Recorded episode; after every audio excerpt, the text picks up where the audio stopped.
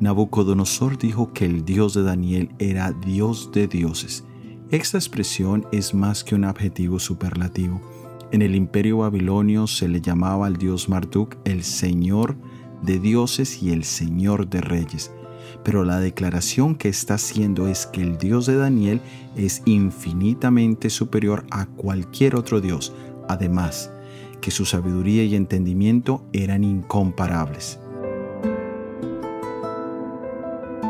Los adjetivos superlativos son adjetivos que se utilizan para comparar a un sustantivo con respecto a otro o para enfatizar su cualidad de superior o inferior en alguna característica.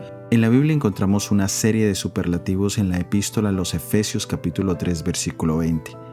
Y aquel que es poderoso para hacer todas las cosas mucho más abundante de lo que pedimos o entendemos según el poder que actúa en nosotros.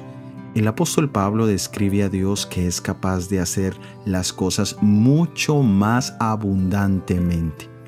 Él busca expresar que en nuestro Padre Celestial hay un río de plenitud inagotable de gracia y misericordia que no se puede agotar, porque siempre puede más, muchísimo más, muchísimo más de lo que pensemos o pidamos. El problema radica en que nuestro corazón egoísta o orgulloso nos impide confiar en el brazo poderoso de nuestro Dios y entender que con Él tenemos más de lo que necesitamos o queremos.